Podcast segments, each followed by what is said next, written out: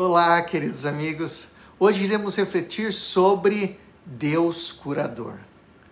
Lembrei-me de uma cura que testemunhei e aconteceu em 2007. Na primeira missa de cura que celebrei, após ter feito a homilia, e esta, por sinal, falava de Jesus que havia dado poder para os apóstolos de curarem e expulsarem os demônios em seu nome, desci do presbitério e fui em direção a uma senhora que estava sentada na cadeira segurando duas muletas.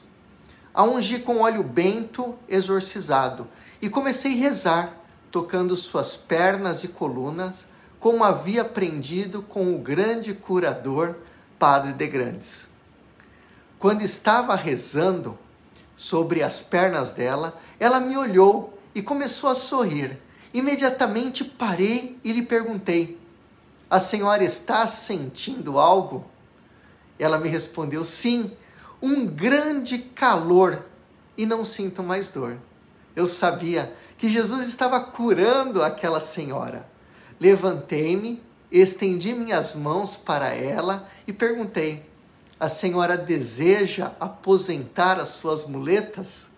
Ela disse sim. Peguei ela pelas mãos, e ela começou a dar os primeiros passos sem muleta até começarmos a correr na igreja.